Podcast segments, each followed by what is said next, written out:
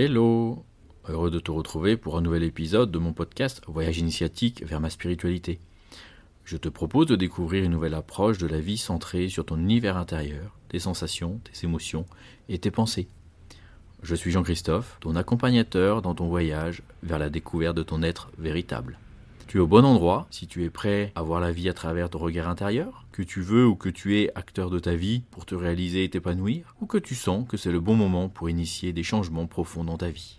Dans cet épisode, toujours dans cette troisième saison euh, de techniques euh, intéressantes pour euh, nous permettre d'avancer vers notre spiritualité, vers ma spiritualité et euh, lever les blocages, je souhaite aborder avec toi l'aspect de la fasciathérapie.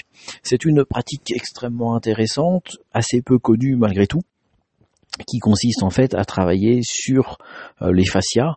Les fascias sont ces, tissus, ces membranes euh, qui entourent en fait toute partie de notre squelette, de nos muscles, de nos tendons, de nos os tu dois sûrement en avoir une vision si je te dis par exemple si tu prends euh, une pièce de bœuf euh, cette petite membrane blanche que l'on trouve parfois. Et en fait voilà c'est le fascia. Le, fascia c'est également caractérisé comme étant la zone la plus inconsciente du corps. Euh, dans un aspect énergétique c'est également le je dirais les chemins privilégiés de l'énergie. C'est-à-dire que un méridien en acupuncture ce n'est ni plus ni moins qu'une zone euh, renforcée ou zone euh, importante de fascia euh, qui en fait en fait une autoroute énergétique qui après va disperser, diffuser l'énergie dans le muscle, dans le tendon, dans l'os, etc. Mais le passage privilégié de l'information va se faire à travers les fascias, qui sont en fait des zones extrêmement réactives au niveau énergétique. Euh, après, il faut savoir que chaque impact de notre histoire, chaque traumatisme va s'inscrire dans nos fascias. Euh, va s'inscrire de quelle façon? Il va s'inscrire en fait en bloquant la mobilité du fascia, on peut appeler dire geler la zone, euh, et après va nous amener des inconforts, des compensations sur le reste du corps, avec des zones qui sont entre guillemets euh, immobiles, inertes, euh, là où elles devraient avoir la pleine souplesse. Alors ça peut se manifester sous forme de douleur, corporelle, mais tout comme ça peut se manifester euh, simplement par une perte de mobilité euh, corporelle à un endroit. Euh, par exemple, si on parle de la cage thoracique, ben, une perte d'amplitude respiratoire. mais ça peut être également des, des, douleurs, des restrictions de mouvement. Et, et, en fait, c'est extrêmement intéressant à aller venir libérer.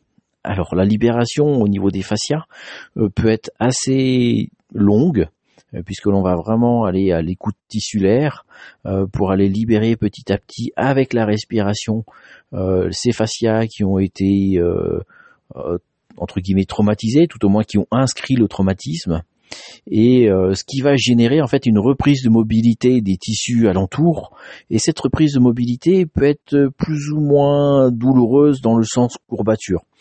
Je me souviens par ailleurs la première fois que j'ai fait une séance de fasciathérapie, alors j'étais excité comme tout de découvrir cette pratique J'étais euh, fasciné lors de la séance euh, de, de, sentir ces zones de mobilité retrouvées, ces zones, ces zones qui se libèrent.